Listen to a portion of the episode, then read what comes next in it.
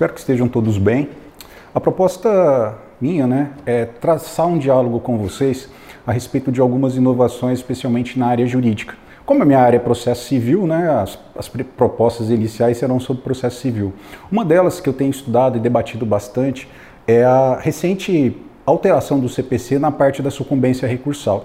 O STJ decidiu né, e firmou uma jurisprudência, pelo menos na seção de direito privado, de que são necessários três requisitos, né, que é a, a, a decisão pós-código de 2015, o recurso improvido, né, ou totalmente improvido ou não conhecido, e por último, que haja uma sucumbência desde o início. Eu nunca me conformei muito com essa posição, essa posição foi se consolidando, só que agora surgiu uma novidade, né?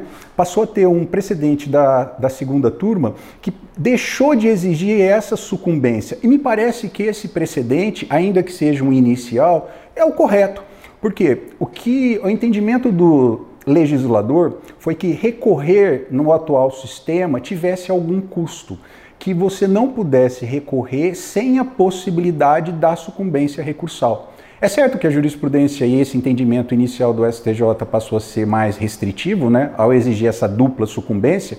O fato é que o precedente novo da segunda turma abre um novo campo e me parece bastante acertada. Né? O ministro Humberto decidiu, e me parece correto, que a interpretação meramente literal do parágrafo 11 do artigo 85 do CPC não é o mais adequado. Inclusive, isso é a parte interessante, esse precedente saiu na revista de processo e vale muito a pena ser lido. Inclusive, eu acabei de fazer um recurso no STJ tentando fazer com que esse precedente passe a ser analisado para posteriormente haver embargo de divergência a respeito do tema. Mas eu acho que nós, né, que estudamos direito, que estudamos processo, temos que repensar. Será que a intenção do legislador não foi que qualquer recurso improvido ou não conhecido tivesse sucumbência? E aqui fica a reflexão de vocês.